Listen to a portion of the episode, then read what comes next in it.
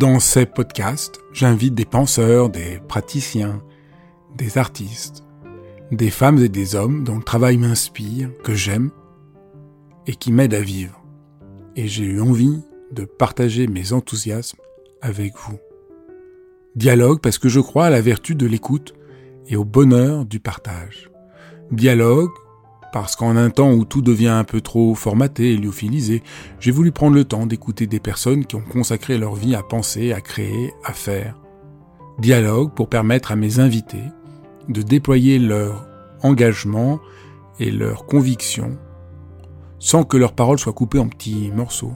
Dialogue pour pouvoir être transformé en les écoutant, transformé par une parole vraie.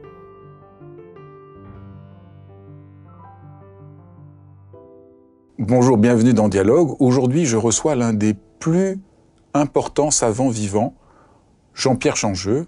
Vous allez voir, un homme de 87 ans qui a un parcours incroyable. Et ce que j'avais vraiment envie de partager avec vous, c'est qu'est-ce que c'est être un savant, comment se déploie une, une, vie dans la recherche, à quel point c'est cohérent? Et ce qui est passionnant avec Jean-Pierre Changeux, c'est qu'on voit l'articulation entre la science, l'éthique et l'esthétique d'une manière, euh, je crois, extraordinairement euh, fulgurante. Pour être honnête, je n'ai pas toujours tout compris de ce qu'il a dit, et peut-être vous non plus, mais je crois que ça vaut la peine de s'accrocher pour arriver à rentrer dans la manière dont un savant peut euh, voir et penser les choses, qui a beaucoup de conséquences pour notre propre vie, vous le verrez. Ben, bonjour. Bonjour. Peut-être pour, euh, je vous demande à vous-même, si vous voulez bien, essayer de vous présenter en quelques mots, parce que c'est pas évident à, vous présenter. Vous avez fait tellement de, choses. Oh, je suis euh, neurobiologiste euh, depuis des dizaines d'années.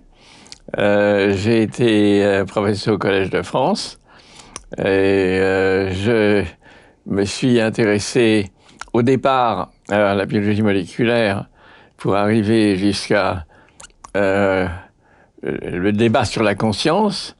Et évidemment, euh, ce faisant, j'ai été amené à me poser des questions d'éthique. Et j'ai été euh, président du comité consultatif national d'éthique. Et euh, je me suis aussi intéressé à l'art.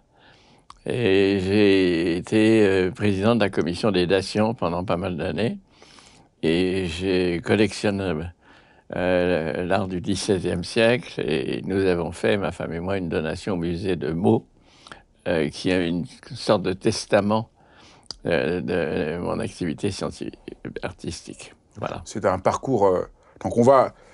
C'est bien que vous ayez présenté ça, puisque le titre de votre livre, c'est Le beau et la splendeur du vrai. Alors, comment un scientifique se trouve à questionner la question de la beauté et la question de, la vérité dans, dans ses dimensions euh, à la fois scientifiques et éthiques.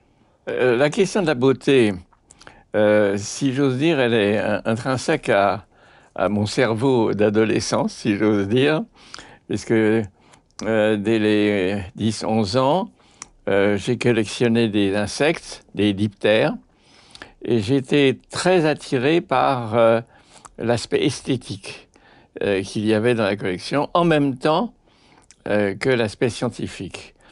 Et j'ai été encouragé par un, professeur de lycée, Jean Batelier, euh, qui m'a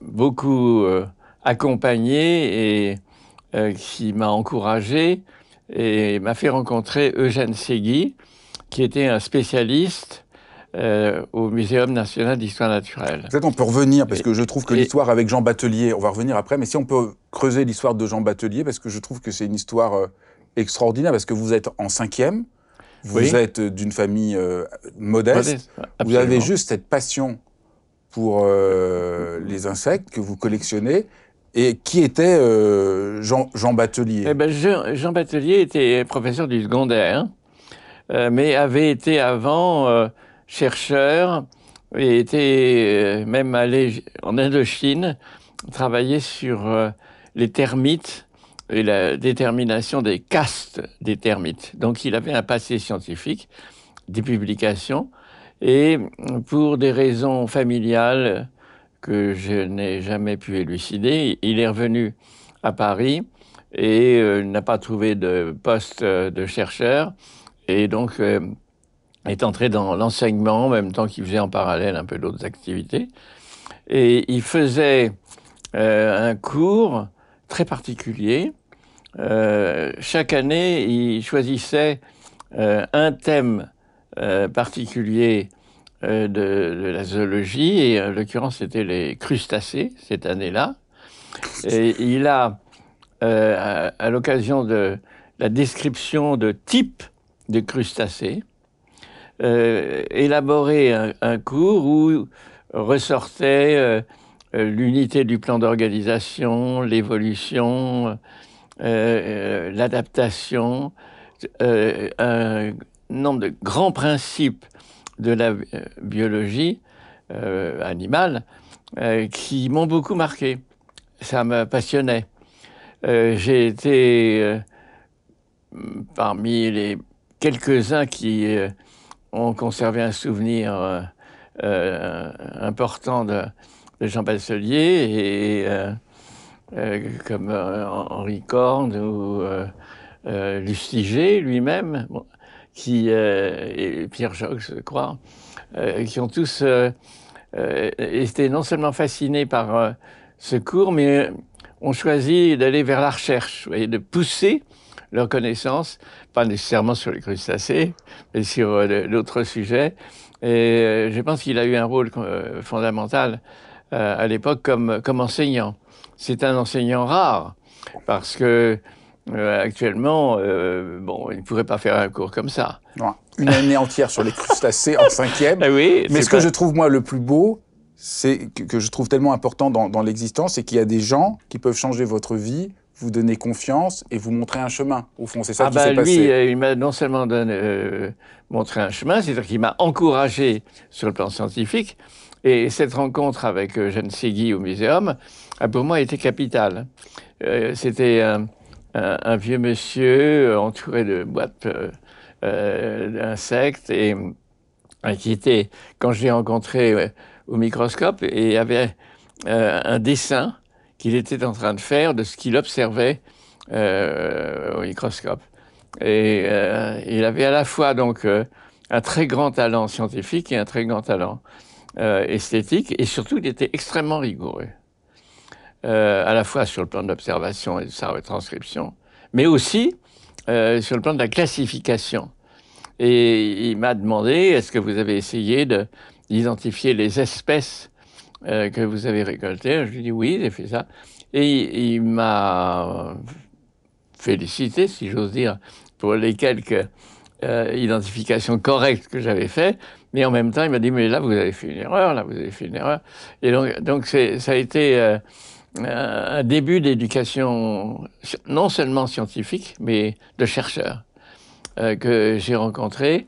J'ai fait plusieurs visites et euh, j'ai été amené alors là, très précocement associé euh, sciences et arts parce que j'ai ensuite poursuivi le travail sur des crustacés en étant l'hôte de laboratoire de biologie marine à Arcachon et à Bagnols-sur-Mer, où là, le directeur du, euh, du, laboratoire, euh, Claude Delamarre de Boudeville, dont je parle d'ailleurs, euh, m'a pris dans son laboratoire et m'a dit, bon, écoutez, travaillez sur ce que vous voulez.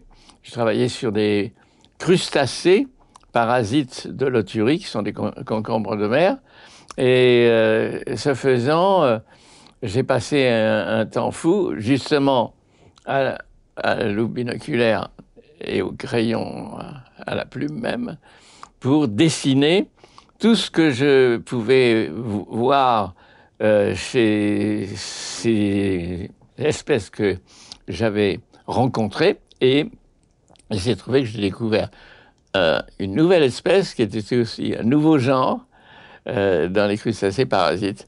Donc j'en ai fait. Euh, Et qui porte votre nom, c'est ça? Euh, Oui, l'Antogénus de l'Amarei changeux. C'est-à-dire qu'il est dédicacé à mon maître de la mare de Woodville, et puis c'est c'est moi qui l'ai décrit pour la première fois, donc c'est le nom d'auteur. Ça, c'est la la, nomenclature trinominale classique de l'inné. Et donc, ce, travail a donné lieu à une petite thèse, enfin, la thèse de, prédoctorale, en quelque sorte, qui a été publiée à l'époque chez Hermann. donc, c'était mes premières armes euh, dans la recherche en biologie. Comment on passe de la biologie au cerveau? Parce que ça, c'est une des choses... Euh, qui me paraît paradoxal. Aujourd'hui, oui, parce qu'aujourd'hui, on pense les neurosciences, on ne voit pas le rapport avec la biologie. elle était très naturelle, parce qu'il y a une étape intermédiaire. Bon, euh, D'abord, je me suis posé la question de l'évolution. Justement, Jean Batelier m'avait euh, mis en tête euh, euh, non seulement l'idée d'évolution, mais de la littérature, la marque Darwin et, d'autres contemporains. Et je me suis demandé comment aborder le développement d'une espèce animale qui devienne parasite. Parce que c'est quand même pas banal, hein, comment ça peut se... et surtout parasite spécialisé de, d'une Alors là, je me suis dit, il faut euh, que je comprenne ça. Ça, c'était une motivation purement scientifique, intellectuelle. Et euh, il faut que je, travaille sur euh, le développement et, dès cette époque-là, la chimie du développement. donc, j'ai voulu, en quelque sorte, me réorienter. je suis allé à, à Bruxelles dans le laboratoire de Jean Brachet, qui était très connu à l'époque, justement sur l'ARN euh, qui allait devenir messager, mais enfin c'était avant, euh, avant Mono. Et euh, je suis revenu avec un, modèle, une théorie sur la chimie de la pénétration du spermatozoïde dans l'œuf. Et j'ai essayé de euh, travailler sur ce projet à Paris. J'ai eu beaucoup de difficultés parce que j'étais tout seul. Je n'avais pas de directeur de recherche à l'époque. Et j'ai pris Jacques Monod par la manche un jour où il venait présenter sa candidature à, à pour être professeur à la Sorbonne. Et je lui ai dit, écoutez, voilà, est-ce que euh, vous pouvez m'aider Je sais que vous êtes un spécialiste d'enzymes. Et comme je travaille sur euh, euh, la chimie de, la fécondation. Est-ce que vous pouvez m'aider hein, dans ces dosages d'enzymes? Alors, il m'a dit, bah, écoutez, venez présenter vos travaux à l'Institut Pasteur. J'ai fait un exposé, tout le monde a plus ou moins un souri. Pourquoi? Après, parce que ça paraissait un petit peu utopique comme vue, etc. Et Bono m'a fait venir dans son bureau, il m'a dit des choses, ou bien vous poursuivez sur euh, la chimie du développement et vous allez en Amérique ou ailleurs, s'il n'y a pas de laboratoire en France, ou bien je vous prends chez vous, chez, moi, chez moi, à l'Institut Pasteur, et euh, à ce moment-là, vous changez votre fusil d'épaule, euh, vous faites de la biologie moléculaire. Alors, il fallait travailler sur les bactéries à l'époque, c'était pratiquement le, l'espèce sur laquelle la biologie moléculaire pouvait être faite, parce qu'elle était, c'est, si vous voulez, la cellule euh, sous forme euh, la, plus simple qui soit. Euh, c'est là où j'ai développé un travail, on peut y revenir, sur les propriétés d'enzymes régulateurs. J'ai découvert en quelque sorte l'allostérie qui a fait ma thèse. Et à la fin de ma thèse sur l'allostérie, je pose la question, est-ce que ces travaux sur les protéines régulatrices ne pourrait pas être étendu au système nerveux? Et en quelque sorte à la communication entre cellules nerveuses euh, qui est la transmission synaptique qui fait intervenir des neurotransmetteurs chimiques qui agissent sur des récepteurs.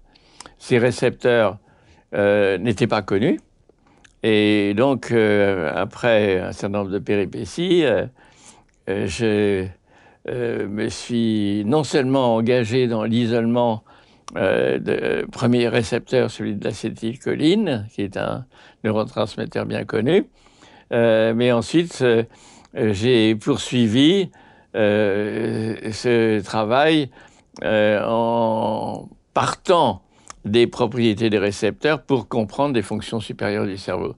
Donc j'ai été un peu long sur la transition, mais c'est une transition euh, qui euh, euh, s'est passée en quelque sorte d'une manière parfaitement logique et rationnelle entre chaque étape, et je dirais pour une nécessité intérieure. Enfin, pour moi, c'était nécessaire d'avancer. Et aussi, une chose qui était claire, c'est que mes premiers travaux, et peut-être Jean Batelier, hein, m'avaient inspiré parce que c'était des organismes complexes qui avaient des, euh, des comportements particuliers, avec leur esthétique particulière, bien sûr. Mais dans ma petite thèse euh, de, doctorat, euh, j'avais évoqué non seulement le système nerveux du allantoginus de la Marie, mais aussi le comportement, parce que c'était pour ça que j'essayais de, comprendre l'évolution, en quelque sorte et je m'étais intéressé au comportement de, euh, de ces crustacés parasites, très brièvement, mais ça m'intéressait. Et quand Jacques Monod m'a demandé de changer de, projet et de niveau d'organisation, euh, j'ai beaucoup réfléchi. J'ai mis trois mois euh, pour dire à Jacques Monod écoutez, j'accepte de venir dans votre laboratoire, ce qui est invraisemblable parce que c'est quelqu'un d'immensément connu et, très réputé, mais c'est ce que j'ai. Mais j'ai toujours euh, eu en tête de passer euh, de, l'élémentaire, du moléculaire, du chimique au cellulaire et puis du cellulaire au cerveau. Donc voilà comment s'est faite l'évolution. C'est quoi un neurotransmetteur? Alors un neurotransmetteur, c'est une substance chimique euh, qui est produite par les cellules nerveuses et qui est utilisée dans la communication entre cellules nerveuses. C'est-à-dire que euh, euh, Ramon y Caral, à la fin du 19e, début du 20e siècle, euh, a proposé que le réseau nerveux était un réseau discontinu. À l'époque, il y avait Golgi et d'autres qui pensaient que le réseau était continu. ils pensaient que le réseau était continu pour une raison qui nous fait sourire, c'est qu'ils pensaient que l'âme passerait plus facilement d'une cellule à l'autre dans le réseau. Et euh, Ramon Caral arrive en disant non, non, euh, les cellules nerveuses ne forment pas un réseau continu, mais un réseau discontinu. Il y a des synapses. C'est-à-dire que les cellules sont juxtaposées, mais ne sont pas fusionnées. Et s'il y a juxtaposition, pour que physiologiquement le système fonctionne, il faut qu'il y ait un mécanisme particulier. il peut y avoir un mécanisme électrique, qui est euh, analogue au, à l'influx nerveux qui se propage. Donc l'influx nerveux se propagerait, arriverait à la synapse, créerait euh, un champ électrique, euh, le départ d'un nouveau, un nouvel influx nerveux dans la cellule suivante. Mais l'autre mécanisme, qui est très abondamment utilisé dans le cerveau, c'est que la communication entre cellules nerveuses fait intervenir un agent chimique. Cet agent chimique, c'est un neurotransmetteur, transmet l'information d'une cellule à l'autre. Il est synthétisé par euh, la cellule nerveuse et lorsqu'un influx nerveux arrive dans la terminaison nerveuse, il libère, euh, ce sont des petites vésicules qui sont libérées, euh, qui contiennent la cellule qui sont libérées dans l'espace qui se trouvent entre deux cellules nerveuses et vont agir sur les récepteurs. Donc un, neurotransmetteur est fondamental dans la communication entre cellules nerveuses, aussi bien à la périphérie, à la jonction nerf-muscle, que dans, le cerveau. Et euh, il y a, euh, disons, une euh, dizaine de neurotransmetteurs très connus comme la dopamine, la noradrénaline, l'acide gamma-aminobutyrique, la sérotonine, que c'est encore, que chacun connaît. Mais il y en a d'autres qui sont des, ça, qui sont moins connus. On ne les connaissait pas euh, il y a 50 ans? Euh, Ils ont été découverts. Euh, la neurotransmission chimique a été proposée en 1905 par Elliot, avec l'adrénaline et pour la, la, jonction neuromusculaire qui est utilise l'acétylcholine, à l'époque, on savait l'effet de la nicotine sur le récepteur, on savait l'effet du curare qui bloque l'effet de la nicotine à la jonction neuromusculaire, et on ne savait pas quel était le neurotransmetteur. C'est qu'un peu plus tard euh, que l'acétylcholine a été identifiée comme euh, euh, neurotransmetteur à la jonction neuromusculaire. Parce que pour travailler sur cette interaction entre cellules nerveuses, il faut partir d'un système simple. Le système le plus simple qui soit, c'est la jonction entre nerf moteur et, et muscle. donc, euh, et ça, on connaît cette euh, jonction sur le plan pharmacologique parce que justement, le curare, qui est le poison des, euh, des flèches des Indiens d'Amazonie, le curare bloque la, transmission neuromusculaire. Ça a été démontré par Claude Bernard. Et il bloque la jonction neuromusculaire en agissant, et ça, ça n'a pas été démontré par lui, mais ultérieurement, en agissant sur la partie postérieure de la synapse. Pas, ça pourrait agir sur la libération de neurotransmetteurs, mais c'est sur le mode d'action du neurotransmetteur au, niveau de, euh, la face, la deuxième phase de la, euh, de la synapse, qui d'ailleurs est musculaire. Donc ça, c'est nerf-muscle. Mais quand vous avez travaillé sur ces sujets-là il y a 50 ans, c'était pas aussi connu qu'aujourd'hui. Aujourd'hui, les gens ont tous un peu euh, connaissent un peu ça. Bah, je dirais que moi, quand j'ai commencé euh, à, travailler, donc c'était après ma thèse, j'ai proposé euh, l'idée, si vous voulez, en 64, 65, en 64 sous une forme écrite 65, j'ai plus élaboré 67, euh, sur l'effet, si j'ose dire, allostérique possible d'un récepteur, mais à l'époque, il n'y avait aucun récepteur de connu enfin, de récepteurs de neurotransmetteurs. Il y avait des récepteurs hormonaux qui avaient des neurotransmetteurs. Des récepteurs de neurotransmetteurs. Le premier à avoir été identifié, c'est celui de l'acétylcholine au niveau de la jonction neuromusculaire. Et non pas en utilisant la jonction neuromusculaire elle-même, parce qu'il y a très très peu de, récepteurs, hein, d'une manière absolue, euh, euh, à synapse comparée au reste des muscles, mais à partir d'organes électriques de poissons.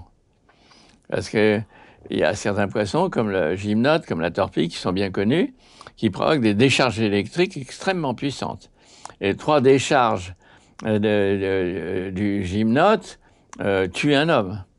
Donc ce sont des décharges très, très puissantes qui sont dues à des cellules particulières qu'on appelle les électroplaques, qui sont en fait des cellules musculaires où la partie musculaire aurait disparu.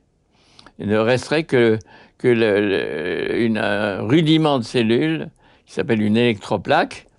Euh, et cette cellule rudimentaire, sa fonction, c'est de produire un potentiel d'action, de créer de l'électricité, euh, d'où cette euh, décharge électrique de l'organe électrique. Alors il doit ça au fait que c'est une collection, en quelque sorte, de jonctions neuromusculaires. Euh, dans, dans un kilo d'organes électriques, je crois un milliard de, euh, jonctions neuromusculaires. Donc le récepteur y est euh, présent en très grande quantité et c'est facile, disons, il fallait le faire, d'identifier le récepteur et de le purifier. Alors que si on travaillait avec le cerveau, c'est très hétérogène, bien entendu. Il y a beaucoup de neurotransmetteurs et beaucoup de types de récepteurs. Là, il y avait un type de récepteur et on a pu l'identifier, euh, non pas avec le curare, parce que curare était trop peu spécifique, mais à partir d'une toxine de venin de serpent. Alors, euh, ça, c'est une rencontre inhabituelle. Euh, on voit mal un serpent mordre euh, une anguille électrique, mais bon, euh, simplement parce que, alors que je travaillais euh, sur l'extraction et la purification du récepteur, je, pensais avoir isolé une, une protéine, mais comme vous le savez en science, il suffit pas de faire les choses, il faut convaincre. Si vous euh, n'arrivez pas à convaincre le public scientifique, il ne vous croira jamais, même si vous êtes dans le vrai. Euh, donc, euh, il s'est trouvé que à ce moment-là, j'étais en train d'achever mon service militaire. J'ai été en contact avec un, Chinois de Taïwan, s'appelle Shen Yuan Li. Et, ce Chinois avait passé sa vie à travailler sur les serpents du, de l'île, dont le Bungarus multicinctus, Bungar. et donc, euh, euh, il est venu me voir en disant Ah, je suis au courant de certains de vos travaux, je voudrais vous mettre au courant de ce que je fais moi. Alors, il m'a expliqué qu'il avait passé sa vie à, purifier les, des toxines de venin de serpent. Et alors, je lui ai dit tout de suite euh, Donnez-moi la toxine qui agit sur le muscle et on fait un travail ensemble. On va l'essayer sur l'organe électrique de poisson. Et ça a marché sur l'électroplaque, ça a marché sur euh, euh, les fragments de membrane euh, et sur le récepteur isolé tel que nous l'avions solubilisé. C'était la découverte du premier récepteur. Alors, on va faire un saut. Comment on en arrive au, à l'homme neuronal D'abord, avant d'aborder l'homme neuronal, euh, je voudrais dire que ce travail sur le récepteur, comme vous le disiez il y a quelques minutes, a ouvert un champ de connaissances considérable, euh, aussi bien sur le plan de, de, la chimie du cerveau que de la pharmacologie, des médicaments. Parce que euh, les principaux médicaments agissent euh, sur des récepteurs, entre autres, euh, par exemple, les benzodiazépines, les tranquillisants, sans parler de bien d'autres euh, médicament, mais celui-là est très connu. Mais donc il y a cette espèce d'univers des récepteurs dans le cerveau qui qui s'est développé. là encore, je savais qu'il y avait des synapses de divers neurotransmetteurs, mais comment elles s'agencent entre elles? Comment le cerveau se construit-il? Et euh, à l'époque, j'ai proposé une théorie avec Courage et Danchin euh, de sélection synaptique. C'est-à-dire que euh, les connexions ne se font pas d'une manière pré-programmée comme euh, dans le cas d'un ordinateur. Hein, mais euh, il y a un programme général, génétique, et une certaine ouverture qui permet une sorte d'invasion euh, surnuméraire euh, de terminaisons nerveuses et une sélection euh, de synapses qui euh, vont constituer le cerveau de l'adulte. Et pendant cette étape de sélection, l'environnement joue un rôle. Donc il y a mise en place d'une empreinte de l'environnement. Alors ça, c'est, si j'ose dire, un moment clé de mon enseignement au Collège de France, parce que là, il joue un très grand rôle. Et euh, à cela, euh, c'est euh, ajouter, euh, si j'ose dire, euh, toute la réflexion sur les capacités cognitives du cerveau et ce que j'ai appelé des objets mentaux. Donc, c'est-à-dire des représentations mentales en termes neuronaux. Euh, je vais très vite sur ces deux thèmes, celui de l'épigénèse et des objets mentaux. Mais euh, il se trouve que Odile Jacob, euh, après sept années de cours au Collège de France, m'a demandé est-ce que vous ne pouvez pas faire un livre qui reprenne l'ensemble de vos cours et, et donner vos idées générales sur le fonctionnement du cerveau et, et euh, les progrès récents des neurosciences. Alors euh, je dis, euh, je suis un peu embêté parce que à l'époque, euh, j'ai travaillé sur le clonage et la séquence du gène du récepteur. C'était un sujet très compétitif, euh, où d'ailleurs nous sommes venus en second, malheureusement, mais euh, peut-être à cause de l'homme neuronal, j'en sais rien, je n'ose pas le dire, mais c'est un fait que j'ai essayé d'écrire un livre qui reprenne euh, l'ensemble de mon enseignement. Et ce livre était en fait destiné à mes auditeurs. C'est-à-dire que je, voulais faire comprendre au public qui m'avait suivi au Collège de France, à mes cours, que tout ça s'intégrait dans, dans un, une vision plus synthétique et élaborée euh, euh, du, fonctionnement de notre cerveau et du rôle du cerveau euh, dans l'organisme en général. Enfin, donc, tout n'était pas nouveau du tout dans l'homme neuronal, mais ce qui était nouveau, c'était d'abord les progrès récents, dont les récepteurs, dont l'épigénèse, dont les premières tentatives d'imagerie cérébrale qui étaient faites à l'époque. Et donc, euh, cet euh, ensemble euh, de, découvertes récentes constituait une vision très originale et singulière du fonctionnement du, cerveau humain.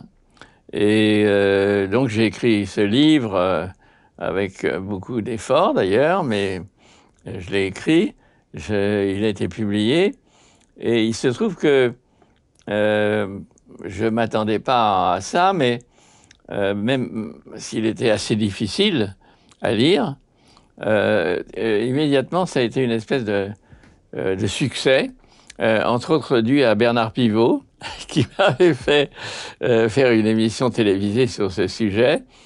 Et, les chiffres de vente ont été tout à fait inattendus, parce que moi je ne m'attendais pas à faire un ouvrage euh, grand public. Je faisais un ouvrage spécialisé pour euh, mon public euh, du Collège de France. Et voilà comment est né l'homme neuronal. Alors c'était une révolution dans le sens que on ne pensait pas du tout à qu'il puisse y avoir une dimension neuronale, biologique du, du Non, surtout ce qui est original, comme vous le dites, c'est de, passer du, du neurone euh, aux ensembles de neurones et au cerveau lui-même.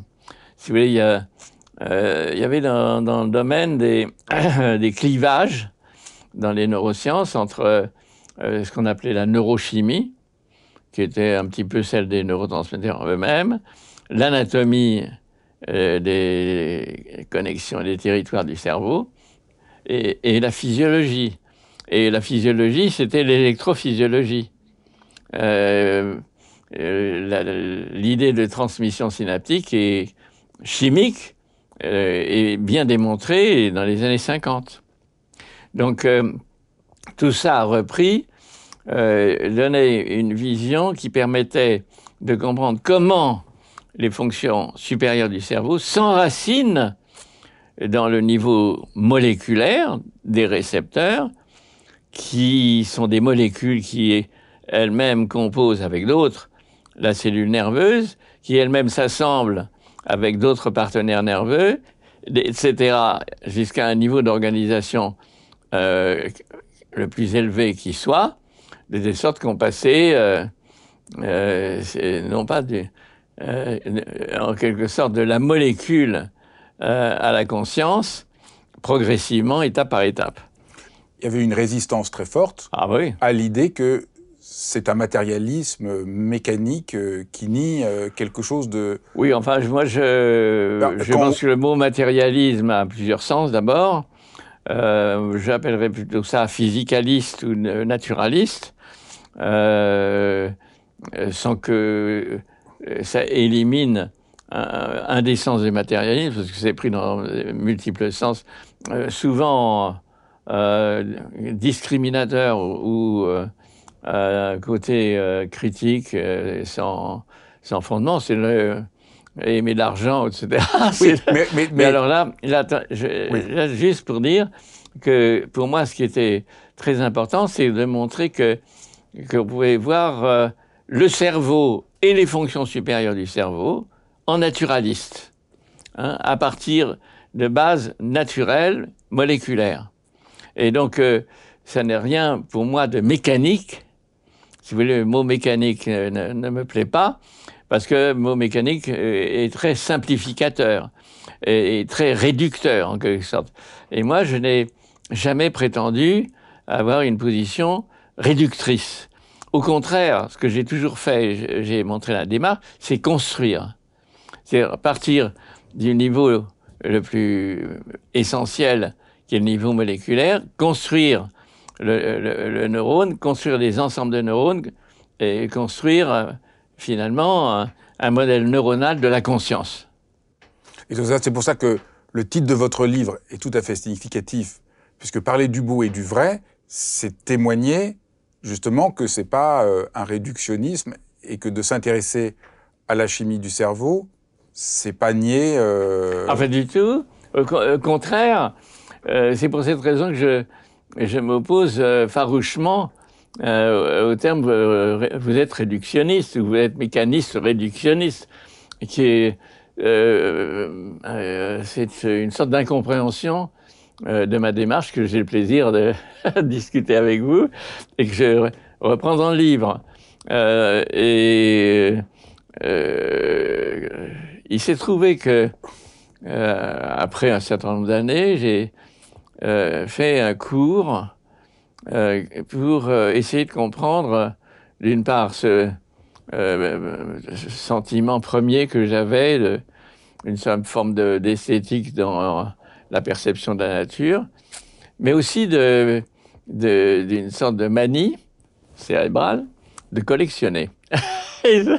très tôt, en parallèle ne pouvant pas être euh, un artiste, euh, j'en avais pas ni le temps ni les moyens, j'ai collectionné des tableaux.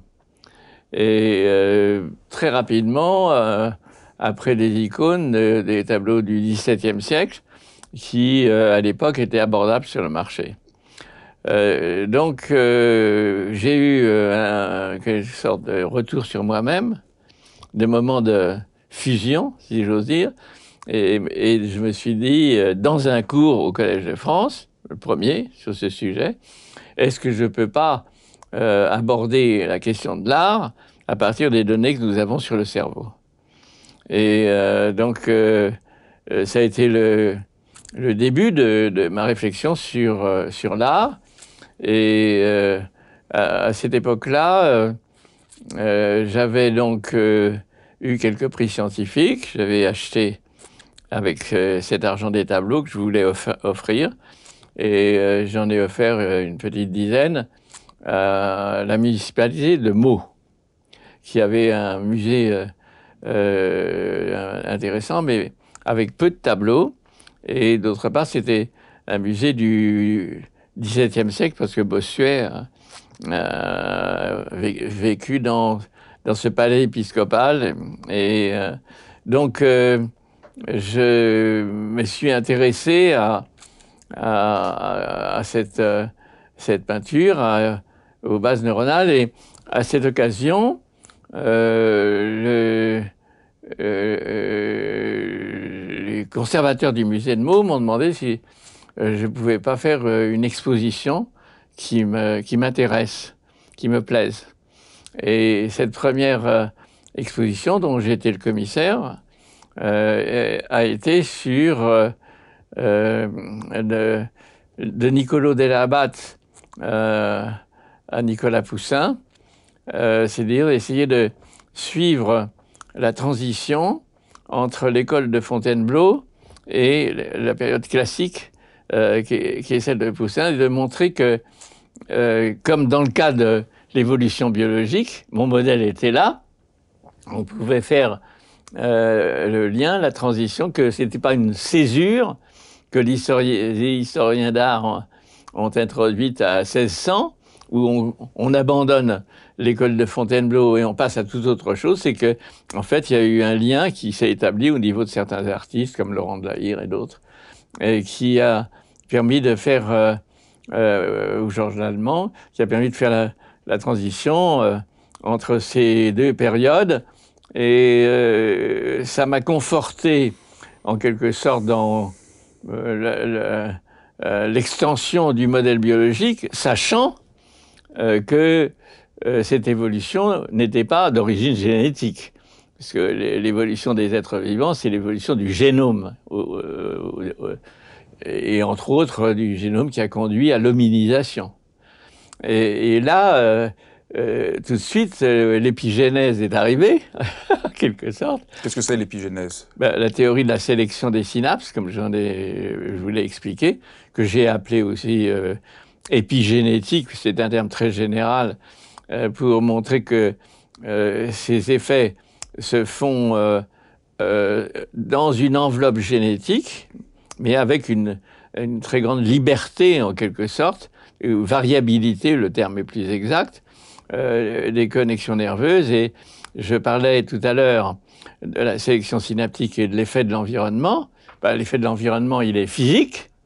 Ça, c'est les premières expériences qui ont été faites sur les yeux par Youbel et Wiesel, mais aussi euh.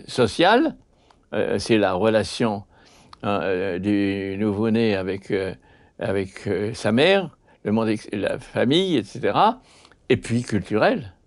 Et donc, ces empreintes se mettent en place dans le cerveau du nouveau-né. Elles sont épigénétiques et évidemment progressivement parce que le, cerveau du nouveau-né augmente de taille de cinq fois. Et pratiquement la moitié de nos euh, synapses cérébrales se forment après la naissance. Donc elles se forment dans une enveloppe génétique qui est euh, en quelque sorte l'enveloppe euh, de, nos caractéristiques d'Homo sapiens, comparées à Néandertalensis ou Erectus, etc., de nos ancêtres paléontologiques. Et, au sein de, donc, de cette enveloppe génétique se produit euh, cette évolution épigénétique et entre autres l'évolution culturelle. Parce que l'évolution culturelle, j'ai dit, fait partie, la culture, le langage, etc., les images, euh, se mettent en place dans notre cerveau très précocement. Et, donc, euh, euh il y a en quelque sorte développement d'une culture qui est d'ailleurs transmise de, de, parents à enfants ou de l'école, d'où l'importance de l'école à enfants. Et nous sommes dans une culture française, européenne et essentiellement chrétienne, mais en Extrême-Orient, c'est un langage très différent, non alphabétique, et avec une tradition philosophique confucianiste, par exemple, euh, très différentes. Donc, c'est euh, euh, euh, la confrontation des cultures, sachant que la culture est liée à notre épigénèse cérébrale, notre théorie de la sélection des synapses, et que les empreintes de chaque culture se mettent en place dans le cerveau du, nouveau-né, et en général, le nouveau-né, il, naît dans une famille située géographiquement, par exemple en France ou, euh, à Shanghai, et, donc acquiert euh, dans son cerveau euh, les, traces de, de, son environnement culturel. Euh, alors je pense que la même chose intervient, c'était l'hypothèse que j'ai proposée euh, pour euh, cette exposition du musée de mots, que euh, l'évolution des représentations figurées que sont les, les tableaux est susceptible d'évoluer épigénétiquement. Parce que au sein d'une même culture, encore une fois, l'évolution n'est pas terminée, n'est pas bloquée. L'évolution épigénétique, encore une fois, comme je le disais, elle est transmise de parents enfants, mais de, l'école euh, à l'enfant aussi, et bien entendu, chez l'adulte, ça persiste, euh, entre l'environnement euh, euh, culturel et politique, idéologique, euh, dans lequel l'adulte vit.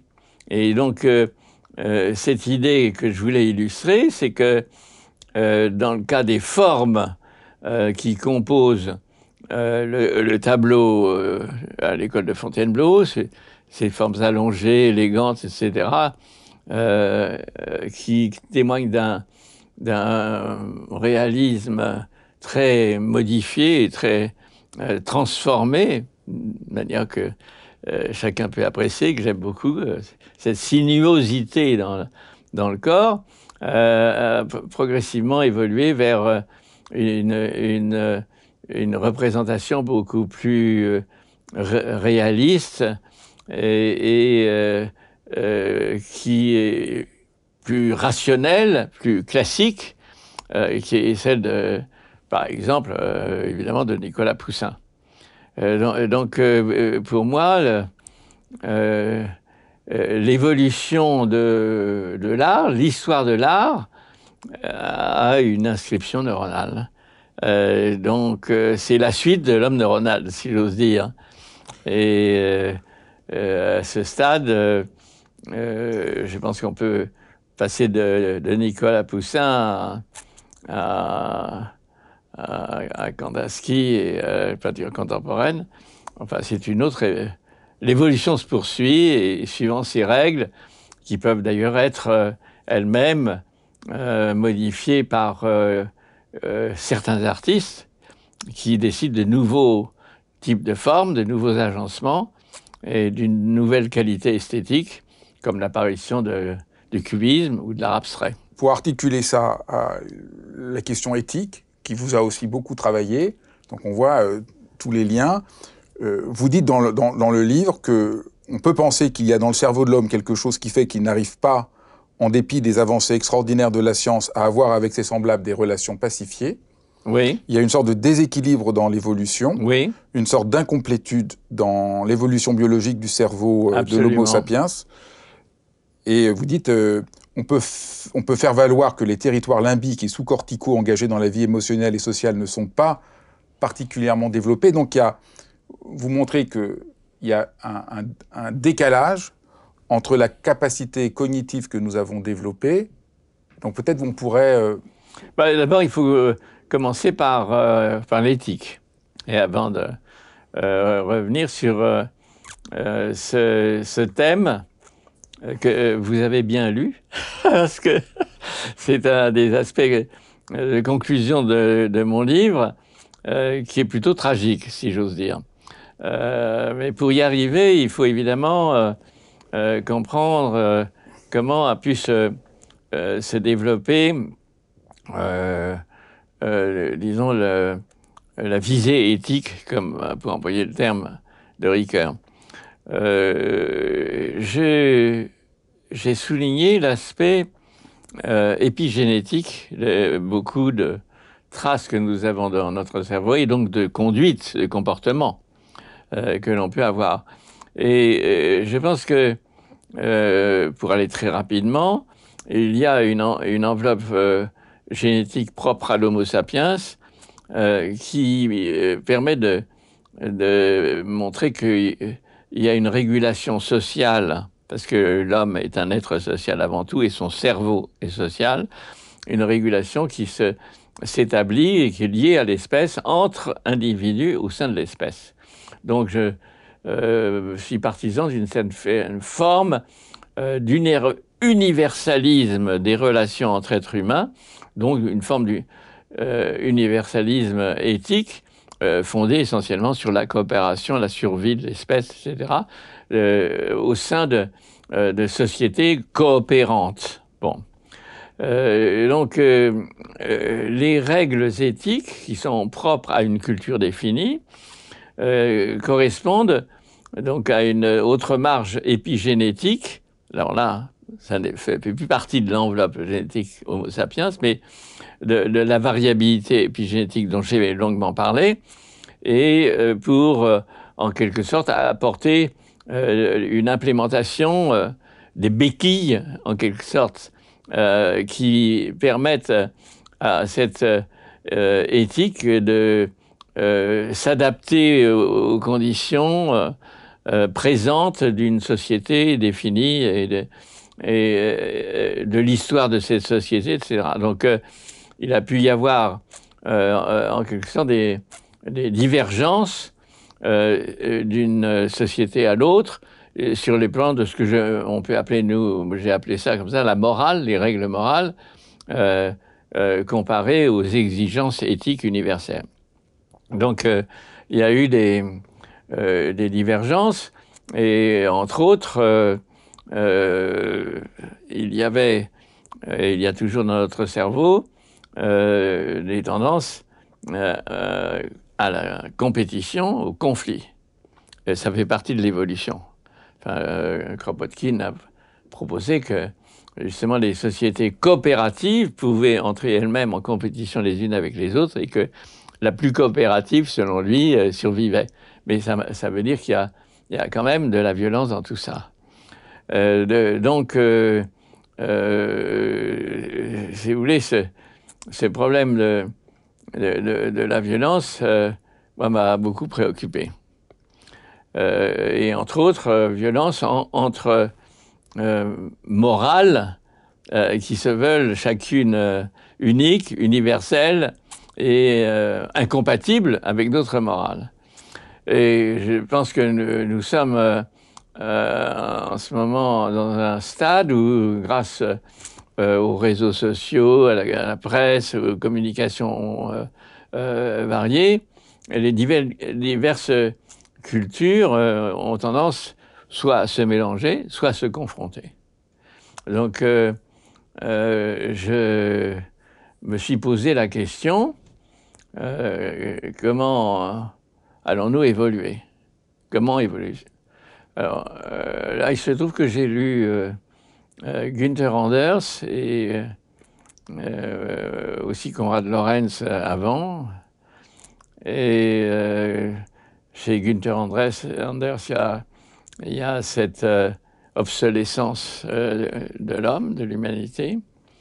Euh, pour quelle raison? Parce qu'il pense que le développement technologique est fulgurant, mais que l'évolution de nos capacités éthiques, en quelque sorte, ne suivent pas. Euh, donc il y a une disharmonie. Que disait ah. déjà que tout progrès technique qui n'est pas suivi d'un progrès moral est une régression. Oui, alors, progrès moral, euh, je ne sais pas. Non, c'est la manière de de parler. Oui, mais, oui, mais... oui, mais, mais euh, c'est. Euh, si vous voulez dire, c'est. Je vois guère euh, possible un progrès moral, sinon dans, dans le fait que les règles morales universelles qui sont liées à notre enveloppe génétique deviennent réellement universelles. A un, conflit entre, entre culture et, euh, euh, équipement euh, euh génético-connexionnel de, de, notre cerveau. Et donc, euh, à, ce niveau-là, je, je, pense que nous sommes dans une situation où, comme vous le dites, le, développement de l'écologie devient absolument euh, fulgurant, gigantesque. On voit ça en particulier maintenant avec le, euh, chat et compagnie.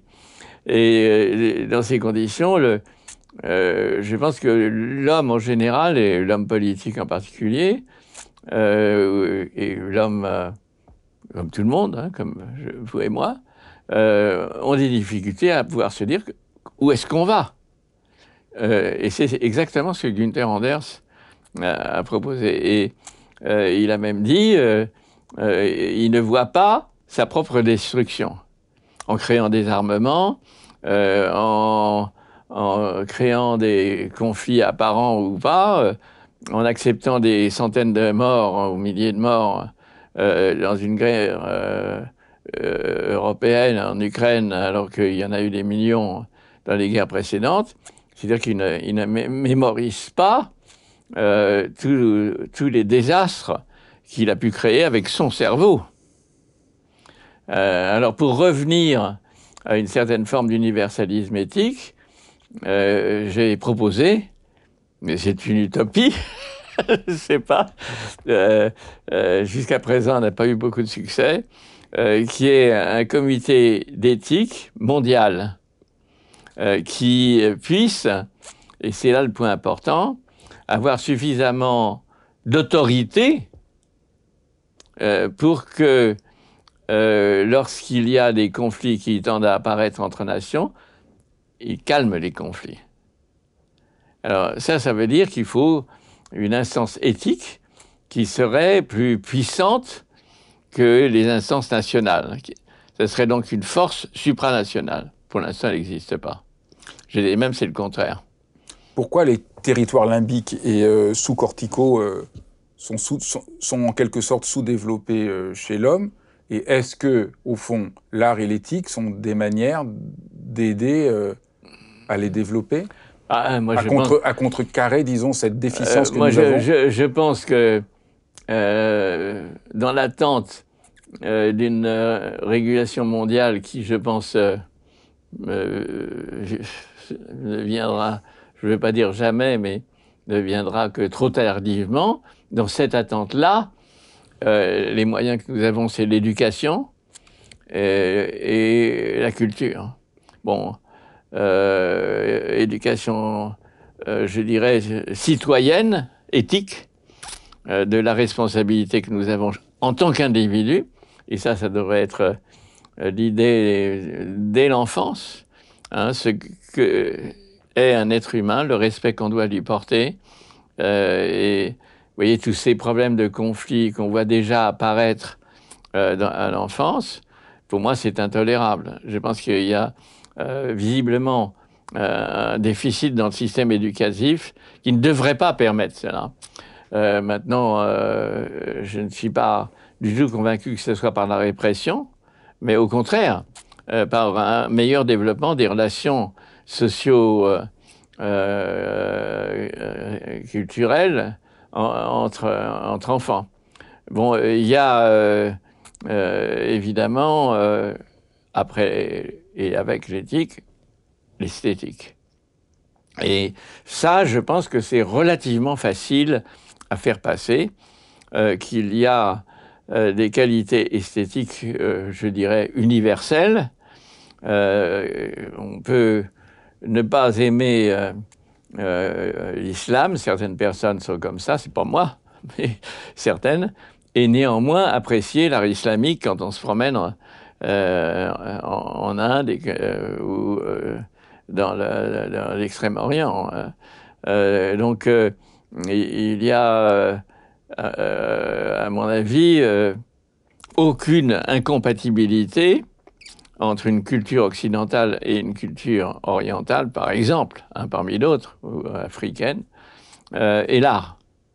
Je pense que euh, la, portée universelle de, de l'art, elle est encore plus facile à comprendre que la portée universelle de l'éthique. Mais elles vont en parallèle.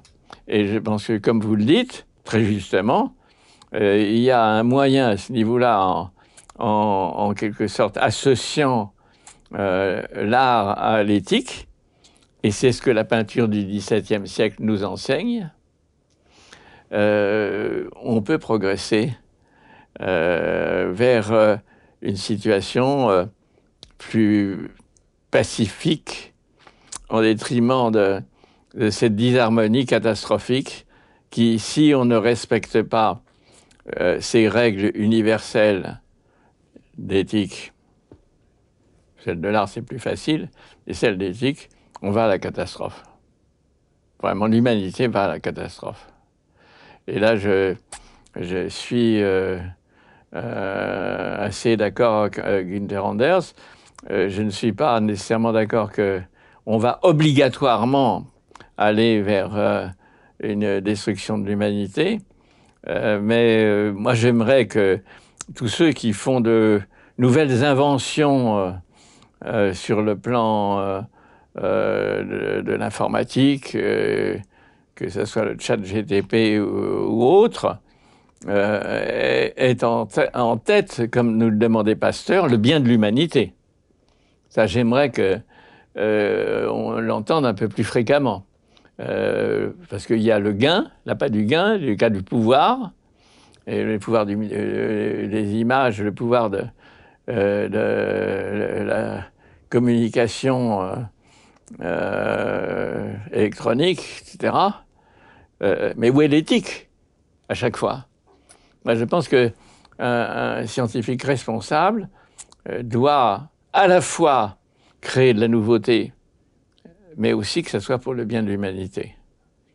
Et je, je pense que si euh, actuellement tout cet argent qui est dépensé à, à faire euh, des, des bombes, des canons, des, porte-avions, que sais-je, étaient dépensés, étaient répartis au niveau de tous les êtres humains sur la planète, et entre autres, compense les inégalités qui continuent à exister, parce que ça, euh, on ne le voit pas suffisamment.